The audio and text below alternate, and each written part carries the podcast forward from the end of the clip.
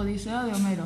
Desde allí seguimos adelante, con el corazón triste, escapando gustosos de la muerte aunque perdimos algunos compañeros. Llegamos luego a la isla Eea, donde moraba Cirbe, la de lindas trenzas, deidad poderosa, dotada de voz, hermana carnal del terrible Eetes, pues ambos fueron engendrados por el sol que alumbra a los mortales, y tienen por madre a Persa, hija del océano.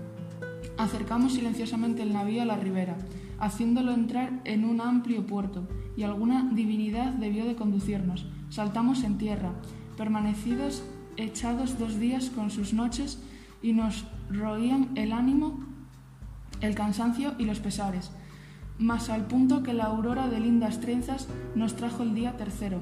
Tomé mi lanza y mi aguda espada y me fui prestamente desde la nave a una atalaya, por si conseguía ver labores de hombres mortales o percibir la voz de los mismos.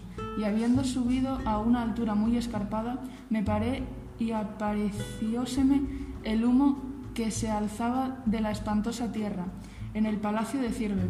Entré un espeso encinar y una selva.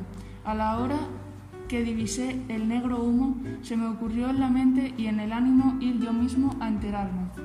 Más con, considerándolo bien, parecióme mejor tornar a la orilla, donde se hallaba la velera Nao, disponer que comiesen mis compañeros y enviar a algunos para que se informaran.